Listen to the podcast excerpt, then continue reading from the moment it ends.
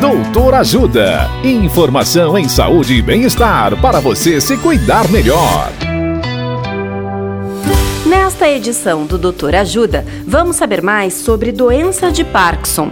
A médica neurologista doutora Paula Azevedo nos fala sobre a incidência e os sintomas não motores da doença.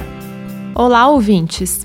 A doença de Parkinson é uma das doenças neurológicas mais importantes da atualidade, não só por ser uma doença crônica que pode causar incapacidade e até a morte, mas também por ser cada vez mais frequente em nosso meio.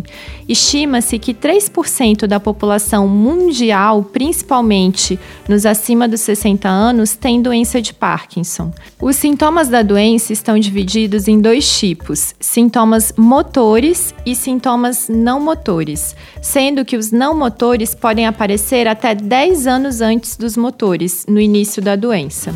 Entre os não motores, podemos citar a perda ou redução do olfato, que pode ser o sintoma mais precoce da doença, constipação, que é a dificuldade de evacuação, sintomas depressivos e ansiosos e distúrbios do sono, entre outros.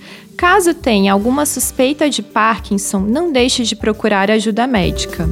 Dicas de saúde sobre os mais variados temas estão disponíveis no canal Doutor Ajuda no YouTube. Assista agora mesmo os conteúdos do Doutor Ajuda acessando www.ajudasaude.com.br ou baixe o aplicativo Ajuda Saúde. Doutor Ajuda. Informações confiáveis em saúde e bem-estar para você se cuidar melhor.